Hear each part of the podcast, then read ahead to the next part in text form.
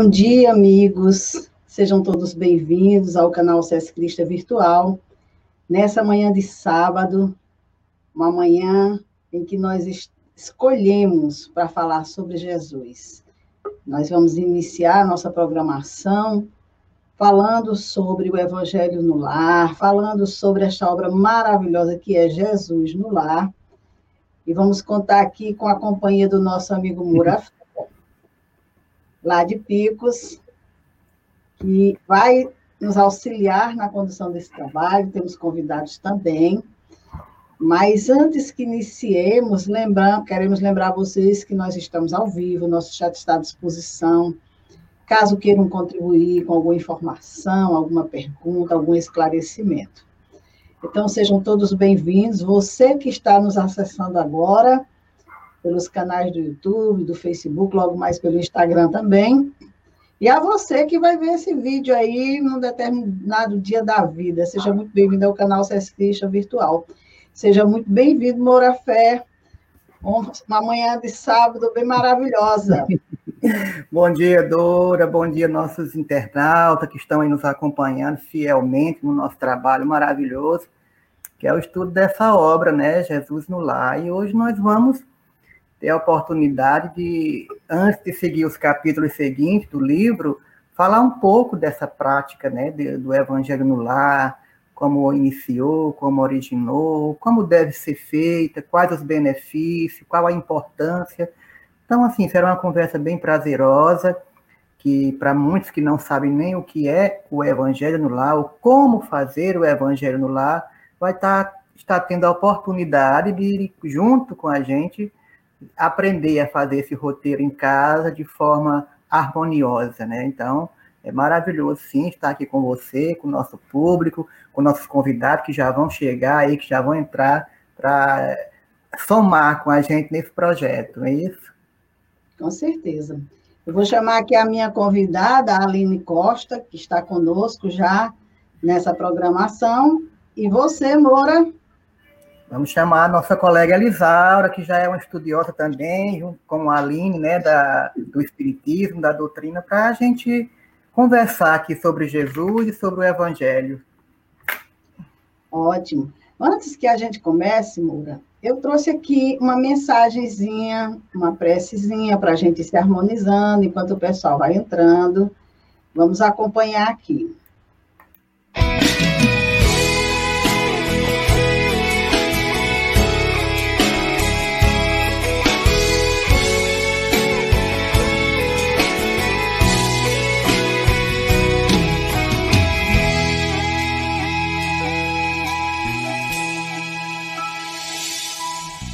Cansado estás de caminhar.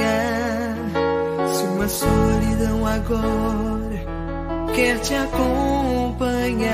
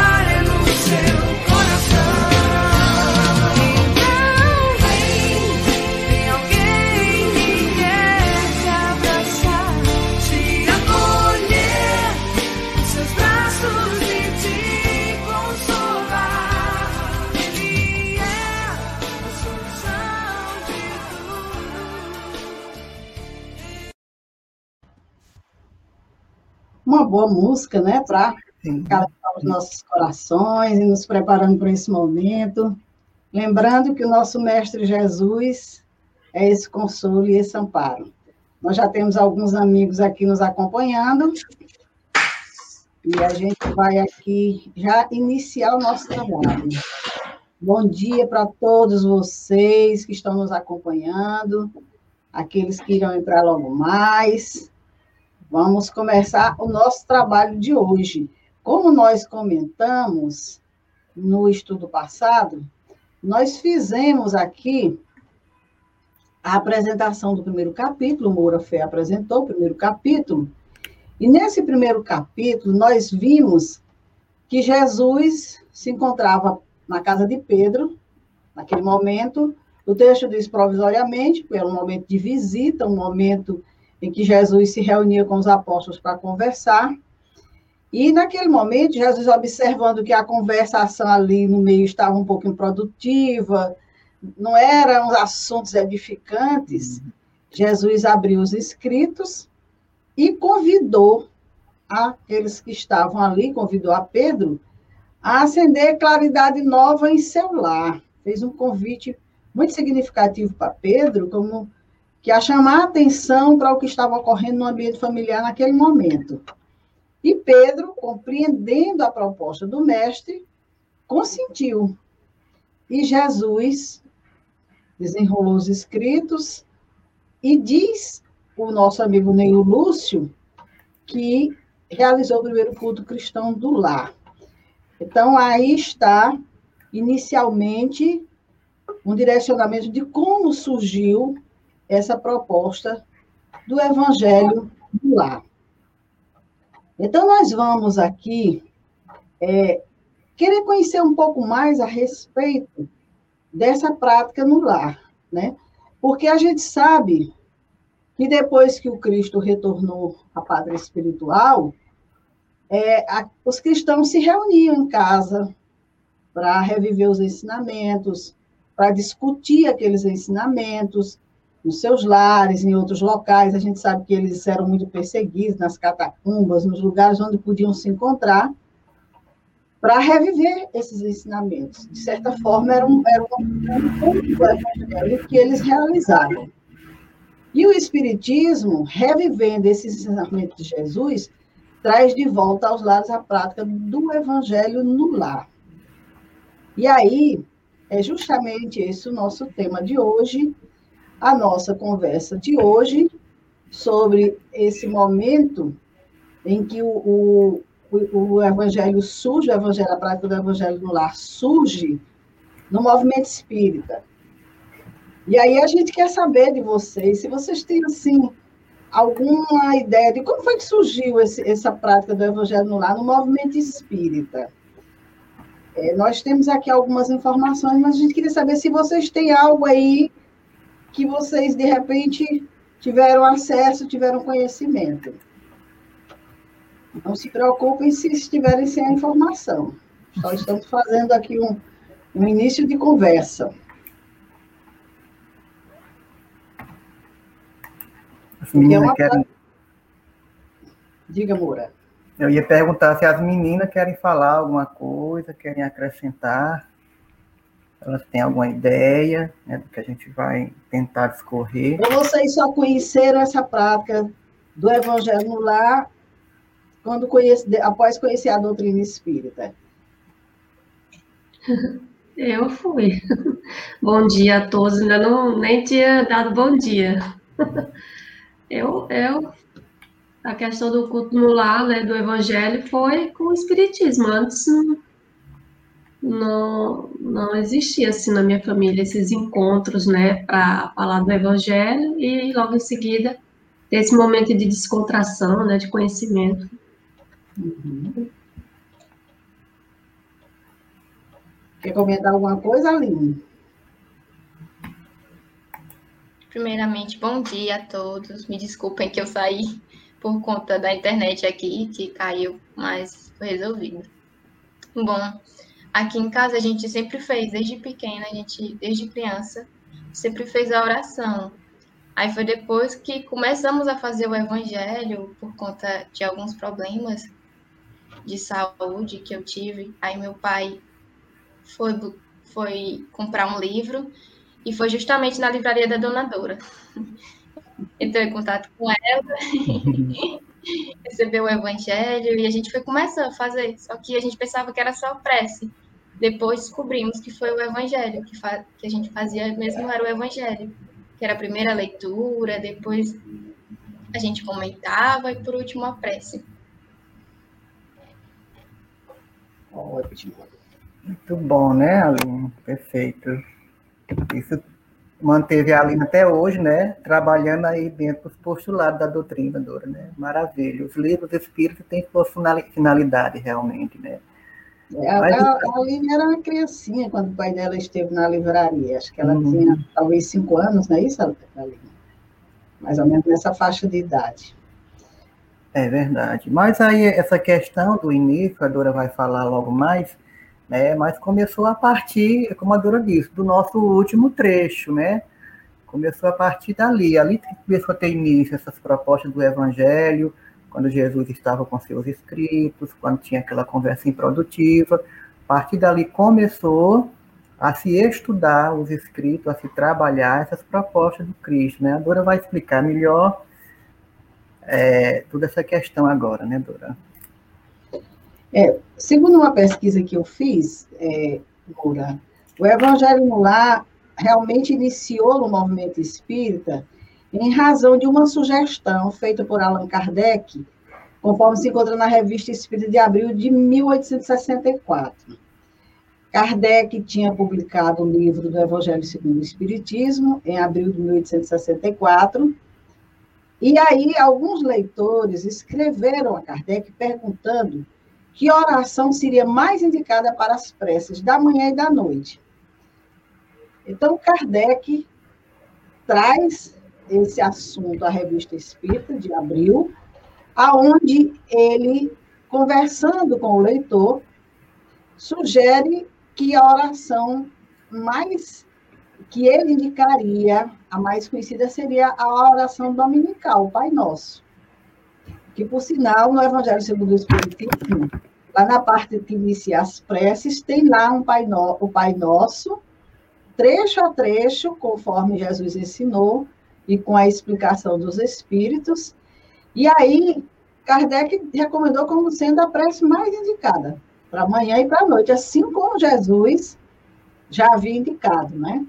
E aí, na mesma oportunidade, nesse mesmo artigo, ele sugere, ele faz uma sugestão em que, pelo menos uma vez por semana, e aí ele cita o domingo, né?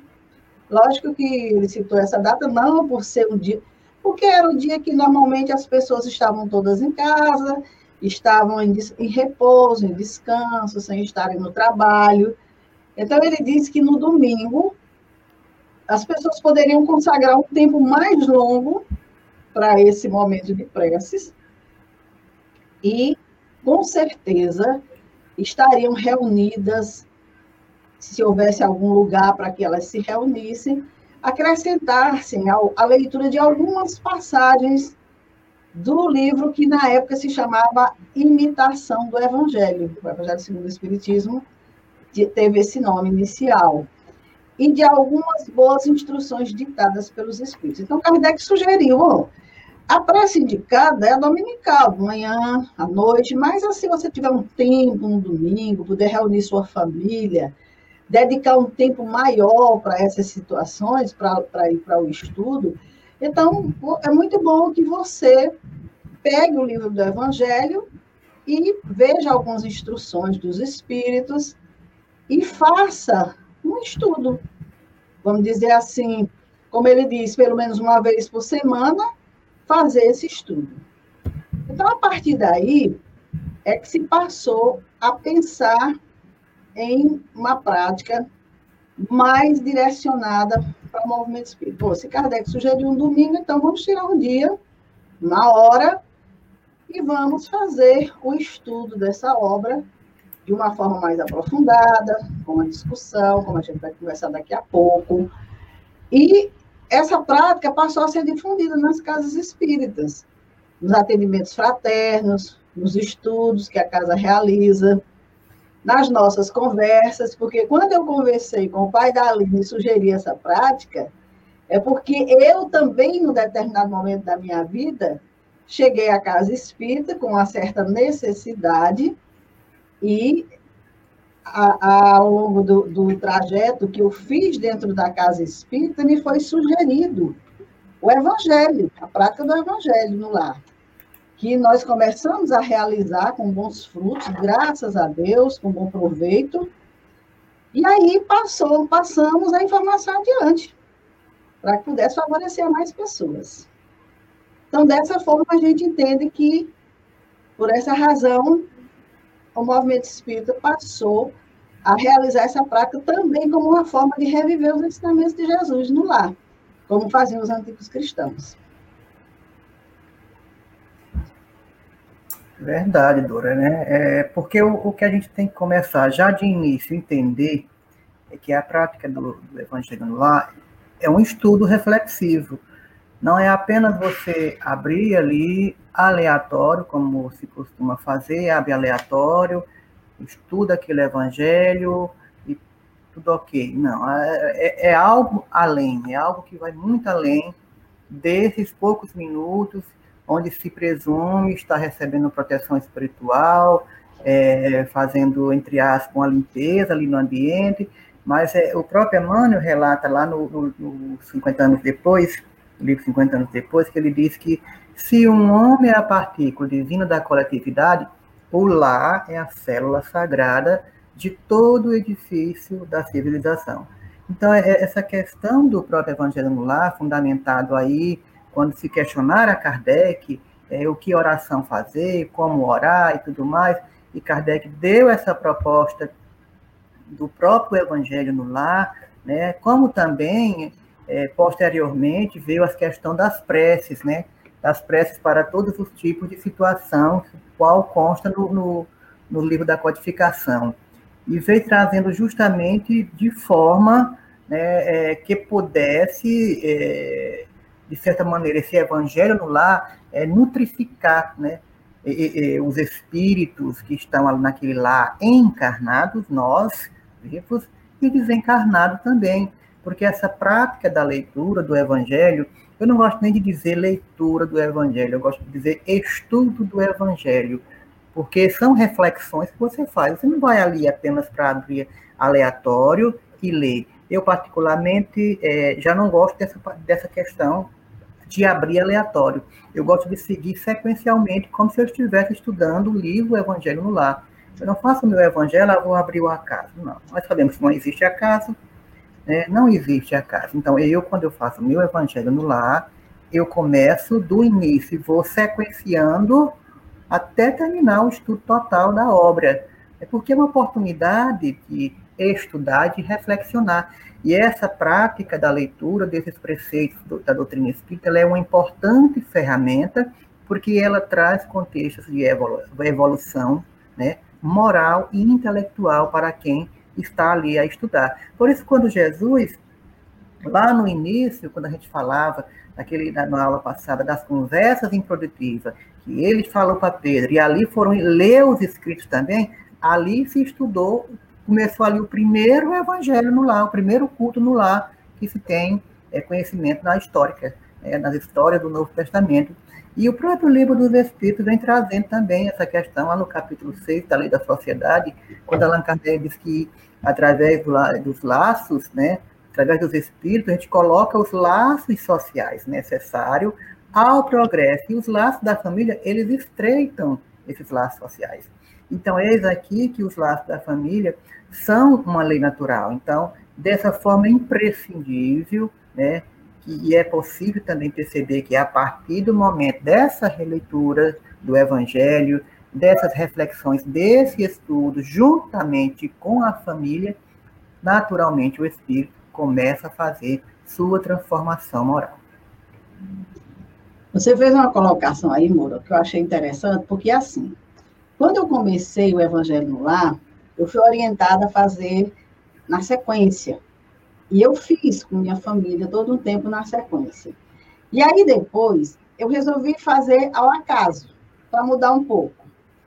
E o interessante dessa prática no acaso foi um momento que aconteceu em minha família. É, eu comecei a fazer a prática ao acaso. E aí, um determinado dia, eu abri, no, ninguém pode ver o reino de Deus se não nascer de novo. Uhum. Fizemos a leitura. No próximo evangelho, eu abri, ninguém pode ver o reino de Deus se não nascer de novo. Fica engraçado, nós fizemos essa mensagem na semana passada. Mas, vamos, talvez a gente não tenha revisto verdadeiramente como deveria ser. E aí, na terceira semana, ninguém pode ver o reino de Deus se não nascer de novo. Aí eu me preocupei, eu digo, opa, tem uma informação aqui chegando que está insistindo em chegar. Na época, as minhas filhas eram adolescentes, eu comecei a me preocupar se alguém estaria passando por alguma necessidade. E aí tinha também uma moça que morava comigo, tinha passado a morar comigo, me auxiliava, que passou a fazer parte do evangelho também. Digo, eu não sei o que está acontecendo, eu vou aproveitar aqui e vou falar, direcionar mais para a questão do aborto. Porque, de repente, está acontecendo alguma situação que foge ao meu conhecimento, seja com minhas filhas, seja lá com quem for, e é o momento de orientar. E aí nós conversamos sobre aborto, abrimos mesmo as questões, uma discussão assim bem prolongada. Quando terminou o evangelho, as minhas filhas saíram e a moça que morava comigo ficou. Aí ela disse assim, dona Dora, eu queria conversar com a senhora. É que, desde que a senhora começou esse evangelho, que eu comecei a participar, que começou essa, essas mensagens aí que a senhora fica lendo, e hoje a senhora falou sobre essa questão do aborto. E olha, eu estou grávida e eu já fiz um aborto. Só que esse também eu estava pensando em fazer. Mas depois do que a senhora começou a conversar aqui, aí começou a chorar. Depois das informações que a senhora disse tudo, eu não estou com coragem de fazer mais. E aí eu disse para ela, minha querida, graças a Deus que você teve essa oportunidade. E aí nós fomos conversar, dizer para ela que ela teria todo o apoio, que ia dar tudo certo e tudo mais.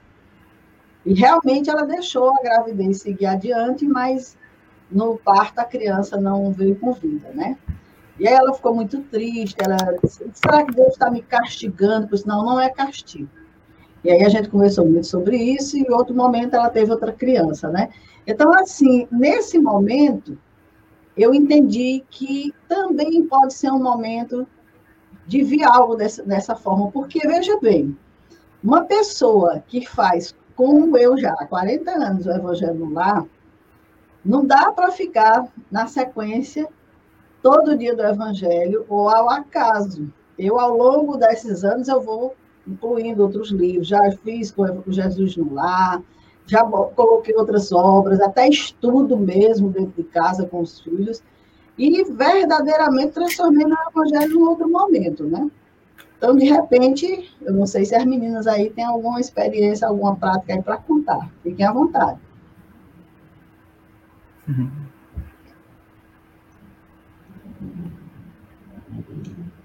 Aline, fique à vontade. Meninas tímidas. Já ia dizer o mesmo, mas obrigada, Elizabeth. É interessante porque a partir dessa história, né, que começou o Evangelho no Lar, desde então a gente continua. E sempre é bom a gente fazer, é um esclarecimento a mais, é uma. Acho que às vezes foi uma sabedoria, coisas que a gente é, antes não tinha nem noção, hoje a gente já sabe mais ou menos como é que entender mais, consegue entender mais, ter uma compreensão maior. E na, nessa pandemia, dona Dora, é muito interessante é, o seu relato, porque a gente também começou a instaurar na, aqui na minha casa novos estudos, né? Com a minha família. Foi, a gente já estudou a Gênese, o livro dos Espíritos e outro que eu não estou lembrando. Mas foi muito bom, então, são esclarecimentos que traz para a vida da gente, que, que é muito importante, é que a gente faz, tira todo, toda. É na quinta.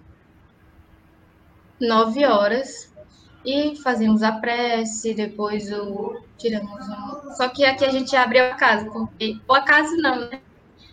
Sabemos que não existe o acaso, mas acreditamos Aleatório. que aquela mensagem já foi direcionada. Oi? Aleatório, né? Isso, né? Isso, aleatório. Que, é, que aquela mensagem já foi direcionada para aquele momento, para aquela situação. Então a gente já gosta de tirar mais assim.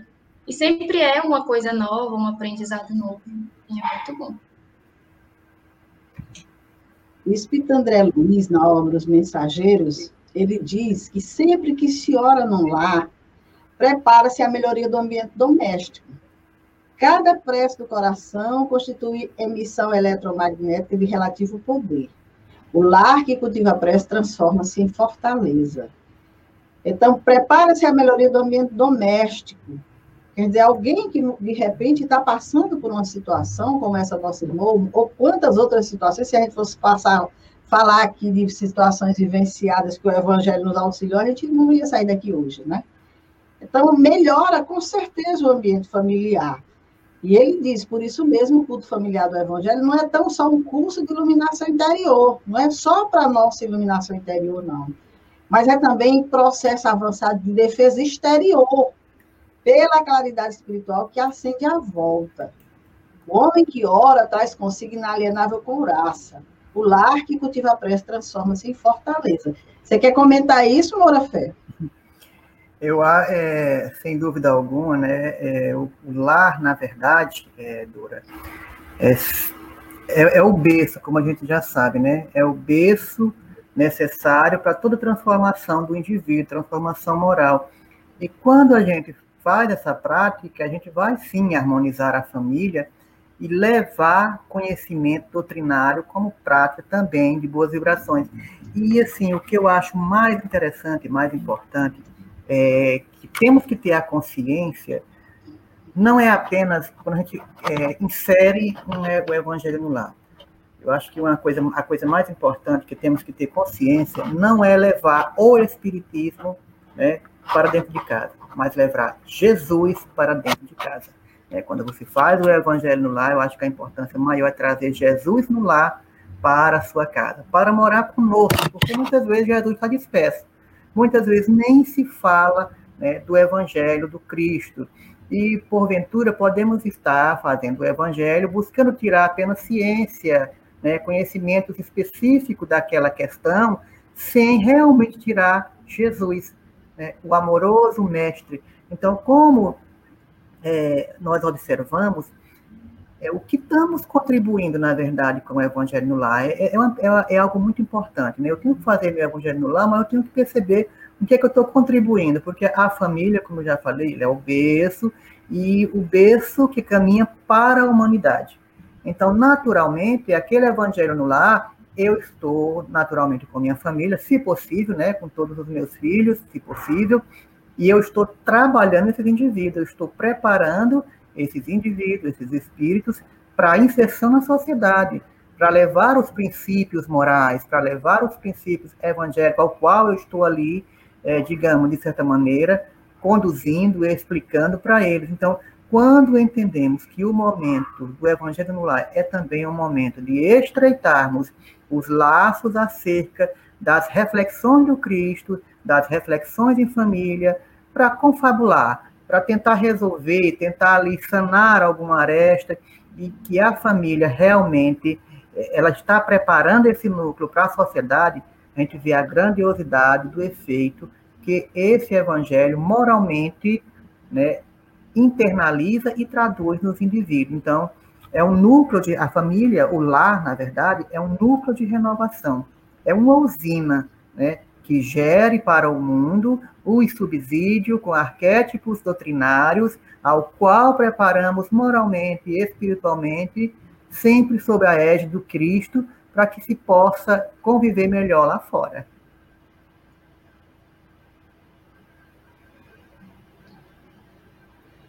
A Joana de Ângeles tem uma mensagem intitulada Jesus Contigo, aonde ela diz: dedica uma das sete noites da semana ao culto do Evangelho no Lar, a fim de que Jesus possa pernoitar em tua casa. Prepara a mesa, coloca a água pura, abre o evangelho, distende a mensagem de fé e enlaça a família e ora. Jesus virá em visita. Olha que maravilha. Uma vez na semana, a gente convidar Jesus para pernoitar em nossa casa. Estar conosco no horário do evangelho e permanecer conosco. E aí ela diz: quando o lar se converte em santuário, o crime se recolhe ao museu. As criaturas se evangelizam, né? Quando a família ora, Jesus se demora em casa. Quando os corações se unem nos liames da fé, o equilíbrio oferta bênçãos de consolo e a saúde derrama vinho de paz para todos. Então, é um convite maravilhoso que Joana de Anjos nos faz para que nós possamos iniciar essa prática um dia na semana. E aí as orientações do Evangelho nos sugerem escolher um dia, uma hora da semana, em que a gente possa reunir o maior número de pessoas em casa, é a, que as pessoas tenham essa disponibilidade. Aqui a gente começa, na minha casa, eu faço no domingo, sete horas da noite porque durante a semana a gente não consegue de maneira nenhuma. E foi o único dia que a gente entendeu que naquele horário estava todo mundo em casa. Então, nós fazemos no domingo às 19 horas. E aí, a orientação diz que nada impede que se faça o evangelho no lar estando só. Porque assim, muitas vezes a criatura mora só. Você não vai fazer sozinha? Mas nós nunca estamos sós, né? De maneira uhum. nenhuma. Nós sempre estamos acompanhados, mesmo que seja espiritualmente.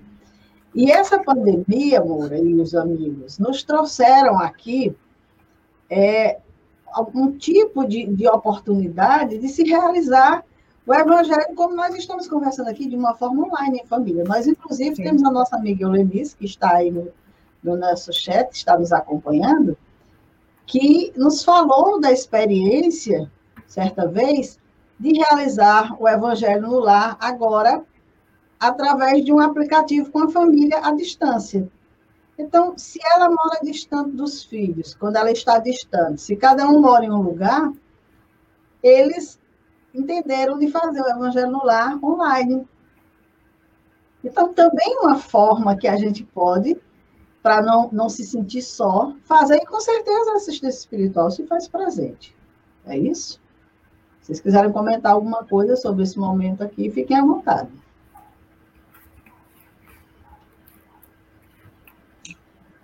É, na leitura né, desse, dessa terceira parte do livro, Jesus no Lar, é, Jesus ele sempre né, ele aproveitava aqueles momentos em que as os apóstolos estavam juntos, ali na casa com a sogra de Pedro, né?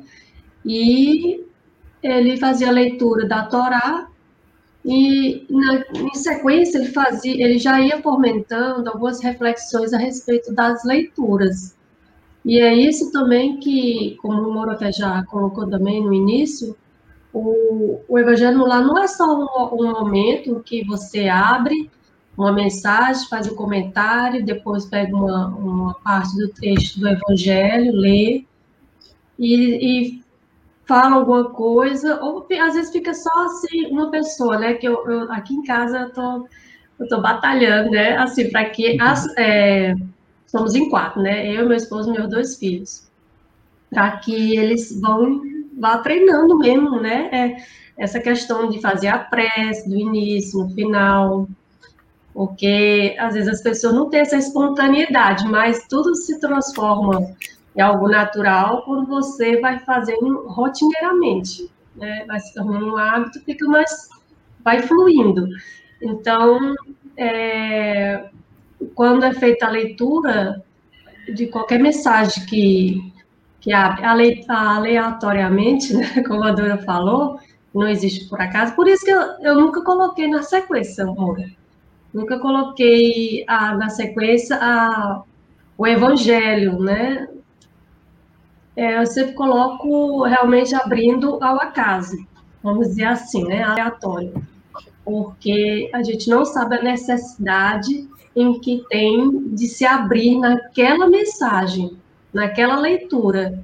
Então, eu já tive sim, muitas experiências de cair justamente no que a pessoa estava precisando ouvir, ou nós mesmos, ou o, um ente querido, um, um, um filho, uma sobrinha, né, um, um espírito encarnado que esteja ali no nosso convívio familiar, por, passando alguma temporada.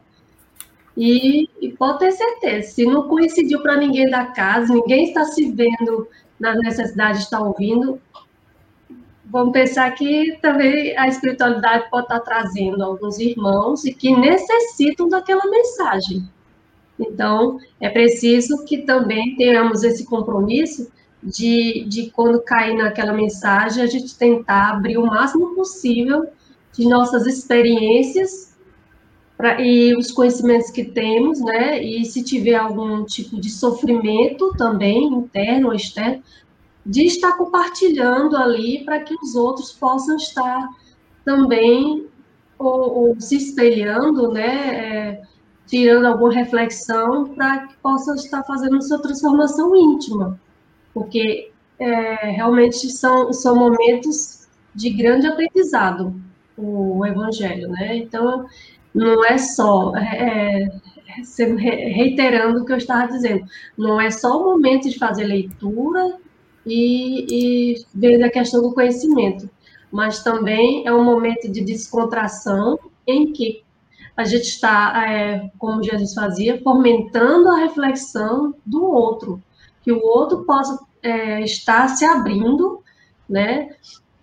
Pelo menos tentando, naquele momento, dizer: é, ó, eu penso assim, eu penso dessa forma, eu já passei por isso, eu já, né, eu não entendi, é, eu gostaria de entender mais o que é, que é esse assunto, eu não sabia, porque acontece, né? Principalmente muito adolescente, criança, não sabe nada a respeito do assunto, então naquele momento é um momento realmente de aprendizado para o espírito. Encarnado e desencarnado também.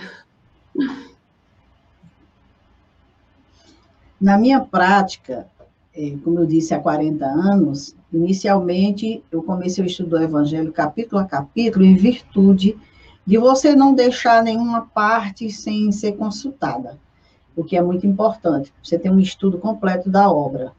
Mas já houve momentos em que estava na mesa participando apenas a minha filha e uma neta adolescente. E como a gente já vem ao longo de muito tempo nesses estudos do Evangelho, eu resolvi direcionar para adolescente o estudo. E aí nós escolhemos uma obra direcionada para adolescente para conversar no Evangelho sobre questões, porque o Evangelho você vai trabalhar a necessidade. Naquele momento, bom, eu conheço o Evangelho, já li, não vivencio, claro, ainda, mas já li o Evangelho há vários anos, estou sempre em contato mas aquela adolescente não. E aí nós começamos a estudar obras direcionadas para a adolescência, e foi muito interessante, porque deu assim um start, é como que tivesse alcançado a criatura, né? Mas é isso. Agora, claro, a gente não pode forçar a participação de ninguém. A gente convida, mas forçar a participação, se a pessoa não quer, não force, não adianta. A pessoa vem emburrada, vem chateada, se bem que por algumas experiências também, né, como eu falo de adolescentes, teve um determinado momento que não vinha muito satisfeita. A mãe obrigava. E ficava chateada, fechada. Mas com o tempo, começou a mudar aquela forma de vir, a atenção, o olhar, a, a ficou mais amena a expressão. Então, a gente também tem que atentar para algumas coisas para não ser aquela coisa, não força. Não, não é não forçar. É convidar, porque muitas vezes a criatura ela está precisando justamente daquilo ali. Né? Fiquem à vontade se quiserem comentar.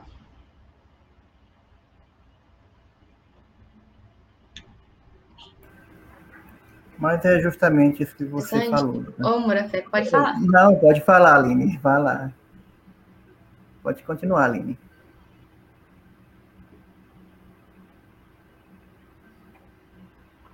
É interessante que a dona Dora estava comentando, porque esse simples esclarecimento né, sobre o aborto ajudou uma jovem. Então, sempre pode ajudar alguém que, quando não é encarnado, é desencarnado, porque é, quando a gente faz o evangelho aqui, eu sinto uma vibração tão. É tão gostoso, é uma vibração assim, tão, tão leve, é, é uma paz que a gente sente. E eles trazem né, também é, espíritos que precisam daquele auxílio. Uma vez eu vi que eles que a espiritualidade trazem é, espíritos que precisam daquele auxílio, que precisam escutar só para aquele momento e depois eles levam. E é bem interessante porque não ajuda só a gente, é como se fosse é a corrente do bem, né? Ajuda sempre outras pessoas que estão ali próxima e ajuda desencarnados também.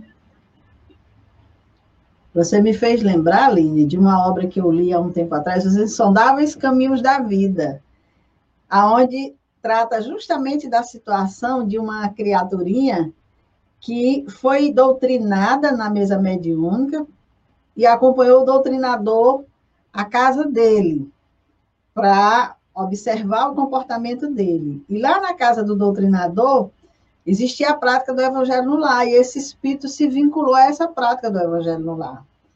Ele estava sempre presente assistindo o evangelho. O mais interessante dessa questão é que ele desejou demais reencarnar naquela família, ser educado por aquela família. Porque ele, ele era de uma outra nacionalidade, ele era um alemão. E aí ele quis nascer naquele lá e ele forçou a situação, porque a, mãe, a mulher da casa, que era a esposa do doutor Jorge André, que já desencarnou, ela já tinha feito até ligação de trompas. E o espírito reencarnou. O doutor Jorge André foi assistir a cirurgia para ver como é que pode. O médico disse, fez alguma ligação, da, religou? Não, pois está aqui, está feito. E o espírito nasceu. Nasceu com dificuldade de falar, que era a primeira reencarnação no Brasil. E ele, por muito tempo, achou que o menino tinha algum problema. E lá um dia, visitando o Divaldo, a Joana esclareceu essa situação para ele, quem era esse espírito. Então, realmente, às vezes, os espíritos, não quer dizer que todo espírito que está assistindo vai nascer no seu lar, não é isso. Nós estamos narrando aqui uma experiência que está lá registrada nessa obra. Então, é, nós podemos lembrar que o núcleo familiar ele pode se dar por laços consanguíneos, né? Sim. Que realmente a gente vai, no caso desse alemão, né? Ele não era é, uhum. é, um espírito, ele estava vindo pelos laços consanguíneos, mas não havia também os laços espirituais com aquela família. Não havia resgate, não havia débitos né, para estar se sendo ressarcido junto com aqueles familiares. Então a gente também tem que ter essa ideia de que o, o culto, né, o evangelho no lar, a experiência de você estar vindo em uma família, ela pode dar é, em laços consanguíneos e pode também vir também é, é, espíritos que podem vir por laços espirituais. E aí a gente vai, vai notar que tem sempre aqueles familiares em que a gente se dá super bem, que é um momento prazeroso, gostoso, de estar conversando, afinidades de pensamento, de ideias. E já tem alguns familiares consanguíneos também, em que a gente tem uma certa dificuldade, né? Tem umas, um disparates de, de, forma de pensar. Então, é um aprendizado para que a gente possa estar acolhendo essas diferenças, né? Essas diversidades de, de ideias de pensamentos, de comportamentos, para que a gente possa estar, né, que é o, o grande objetivo, exercitar nesse clã, nesse núcleo menor, para a fraternidade universal. Então, se a gente não consegue fazer um acolhimento com os nossos entes queridos, né, os consanguíneos ali naquele núcleo menor, como vai fazer lá fora? Então, é, é, é realmente um, um momento de aprendizado para que a gente possa estar exercitando essas virtudes, né, de amizade, de companheirismo, de respeito, de estar, a gente sabe que os filhos da gente, eles, eles procuram, né, é, em, em nossos, em nossos é, como posso dizer, e nossa maneira de ser, às vezes eles, eles querem estar tá imitando, né? Então a gente tem até realmente a responsabilidade de, de se a gente não é, mas pelo menos está se esforçando de, de ser uma, uma, boa mãe, um bom pai, de estar tá dando bons exemplos, porque a gente sabe que ali estão se formando e vão ser também pai e mãe, e, e a gente tem aquela responsabilidade. O que foi que eu ensinei para o meu filho a respeito para com o próximo?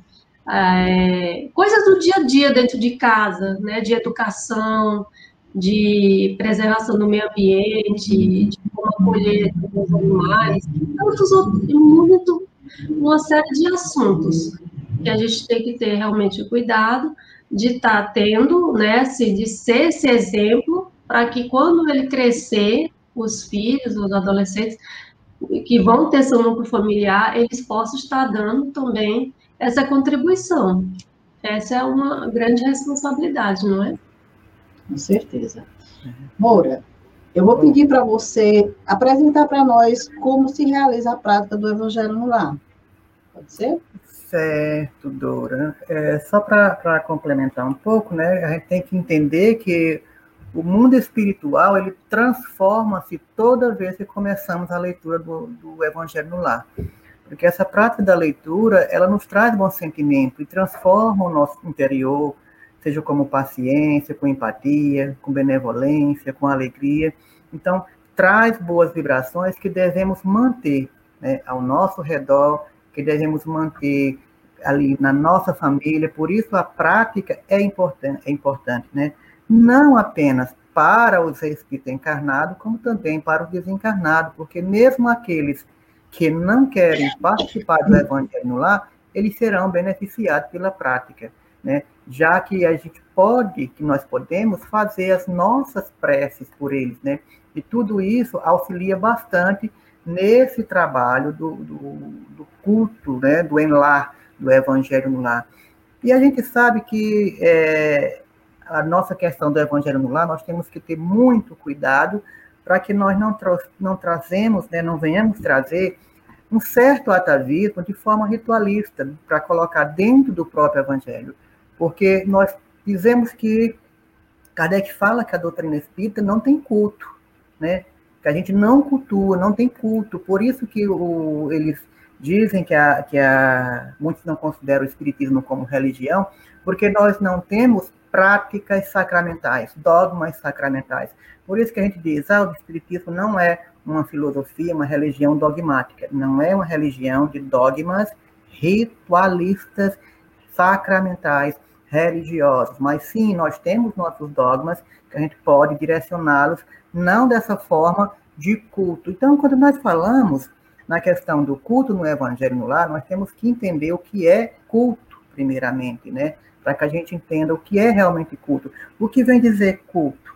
Né? O Aurélio fala que culto é adoração, culto é, é ritual, culto é veneração. Então, por isso que nós temos que ter um certo cuidado, né? Eu gosto, eu sempre uso também essa palavra, porque a gente já acostumou a falar culto no Evangelho no lar, mas eu gosto de dizer mais estudo do Evangelho no lar, porque nós precisamos descaracterizar algumas formas de prática do Evangelho no lar. É como a Elisaura falou, né? Ah, lá em casa eu estou tendo ainda uma luz, ela está desconstruindo um sistema, porque só ela lê, só ela explica, só ela faz a pressa, então está fazendo um processo de desconstrução e, ao mesmo tempo, construindo um verdadeiro evangelho no lar. Então, muitas vezes, as pessoas procuram fazer o evangelho de forma mecânica. Chega ali, põe água fluidificada, faz uma leitura, faz uma prece, tá. Então, vai se criando essa forma de cultuar o evangelho no lar como uma válvula de escape para os seus problemas. Ele começa a cair no atavismo religioso. É como se nós estivéssemos trazendo um culto religioso para dentro de nossa casa. Como outros, outros clérigos religiosos faz as suas novenas, faz os seus textos, faz as suas coisas. Então, muitas vezes você começa, se não tiver cuidado, traz esse simbolismo, essa sua forma ritualística para dentro de casa e vai descaracterizando a verdadeira essência, o verdadeiro sentido do verdadeiro estudo oculto do evangelho no lar. Porque a nossa proposta, meus irmãos, é a nossa conexão com Deus. Né? Nós tentamos nos conectar com Deus em espírito, pelo pensamento, né? porque nós sabemos que o pensamento é tudo, a forma é nada. E nós chamamos Deus, nós chamamos Jesus, nós chamamos espíritos de luz no nosso evangelho, porque sabemos que também tem os espíritos brincalhões, tem os espíritos que trabalham para desconstruir esse processo do evangelho no lar. Porque nós sabemos o respeito que devemos que ter com aqueles que, que não vivem mais sobre a terra. E qualquer que seja a condição, feliz ou infeliz, no mundo espiritual, sempre estaremos orando, fazendo apelo aos bons espíritos, fazendo apelo a Deus, é, como um procedimento de recolhimento, de introspecção, de conexão com essa espiritualidade superior. Então, nosso culto no Evangelho no Lar não é um rito, não é um ritual. É, se alguns adeptos fazem dessa maneira, vamos desconstruir. Não é um ritualizar, um ritual, né? Não estamos ritualizando, porque nós não temos sacerdote, né? por isso a doutrina não é considerada uma religião, porque nós não temos sacerdote, ninguém nomeou um sacerdote, nós não temos práticas sacramentais de forma alguma. E dessa forma, para que a gente possa evitar determinadas confusões, nós nos recolhemos quando vamos executar essas práticas do evangelho no lar, a gente pede-se né, que a pessoa, é, de certa maneira, é, escolha um dia propício para sua para sua para seu trabalho, para seu momento de reflexão, para seu momento de estudo. Nesse dia específico, ela, ela vai trabalhar mais ou menos 30 minutos. Né? Ela vai trabalhar mais ou menos 30 minutos. Se for possível, reúna todos os familiares. Né? Se puder, reúna todos os familiares. Se tiver alguma obra complementar que ela vai inserir junto com o Evangelho, um livrinho de mensagem, um livrinho de prece, é interessante, sim, né, para harmonizar, criar um ambiente propício. Ah, mas Moura Fé, eu não sou espírita, eu não tenho o Evangelho no lar, eu não tenho o Evangelho segundo o Espiritismo. Então, pegue sua Bíblia, que é a mesma que nós utilizamos. O nosso Evangelho é o Novo Testamento. A diferença é porque nós temos as passagens, que, da mesma forma que está no Novo Testamento, nós temos as passagens no nosso Evangelho e temos a interpretação na visão espírita. Então, pode pegar o seu Novo Testamento, pode pegar o, o seu livro de devoção do seu santo preferido, não tem problema, mas aí você se reúne, vamos fazer uma prece antes de iniciar esse trabalho, né, naturalmente, para que possa harmonizar o ambiente, tentar discutir, reflexionar com as pessoas que estão ali. Costumamos trazer água para fluidificar as águas, que é magnetizar as águas, que é o magnetismo que existe antes mesmo do espiritismo, né? que nós sabemos que as propriedades que a água possui e magnetizada, elas harmonizam o nosso campo magnético, harmonizam o nosso campo orgânico também. Trabalhamos essa questão do evangelho lá num processo de 30 minutos. Fazemos a leitura inicial antes da prece, fazemos uma prece, você pode fazer a sua prece para Deus, para seu santo de devoção, para seu anjo da guarda, para um espírito afim, não tem problema. Nós, na doutrina espírita, particularmente eu, eu oro sempre para Jesus Cristo, eu oro sempre para Maria Santíssima, para os espíritos de luz. É assim que eu começo meu trabalho de evangelho no lar. Depois lemos o evangelho, fazemos a interpretação e para finalizar, vamos fazer uma prece final, uma mensagem, pode ser uma mensagem edificante, e em seguida fazemos uma prece de agradecimento, porque quando abrimos o evangelho no lar, nós criamos toda uma proteção. Toda a espiritualidade vem de encontro a você naquele momento. Os espíritos que estão ali, mais brincalhões, mais desavisados, que estão querendo perturbar, eles são, naquele instante, envolvidos e colocados, de certa maneira, digamos assim, afastados do ambiente para não perturbar, mas estarão ouvindo, estarão absorvendo todo aquele evangelho, toda aquela energia. E ali fica, né, sempre no mesmo dia, sempre no mesmo horário, um compromisso firmado com a espiritualidade que vai vir naquele dia, naquele horário específico, para trabalhar o evangelho no lar. crianças podem participar, famílias podem participar, vizinhos podem participar. Lembrando que aqueles que cega, aparecem interruptamente, né, do nada na sua casa, para atrapalhar o seu evangelho, você vai ter que convidar aquela pessoa, se ela quiser, e participar, mas você não vai poder parar o seu trabalho de evangelho no lar. Você tem que articular para que essas intervenções não atrapalhem o evangelho no lar. Aos espíritas, né, que já têm uma mediunidade aflorada, não é permitida como manifestações espíritas de nenhum teor, de nenhuma natureza no culto do Evangelho no lar. Para isso, nós temos a Casa Espírita com seus trabalhos específicos para essa natureza. Nós temos que entender também, dentro dessa proposta, que todo o ambiente é criado como se fosse um campo de força espiritual, magnético, né? Quando você cria o evangelho no lar, você cria um ponto de luz que só tem a crescer, que só tem a aumentar dentro do seu lar, dentro da sua casa, expandindo por todo o ambiente. É, se for um apartamento, vai no apartamento todo. Se for um prédio, vai no prédio todo, porque a espiritualidade ela está ali para envolver a todos. E é importante que nós, até mesmo quando formos faltar aquele dia, a gente oriente-nos, é, aliás, comuniquemos à espiritualidade que naquele dia não estaremos em casa para fazer aquele evangelho, que não tem ninguém para fazer aquele evangelho.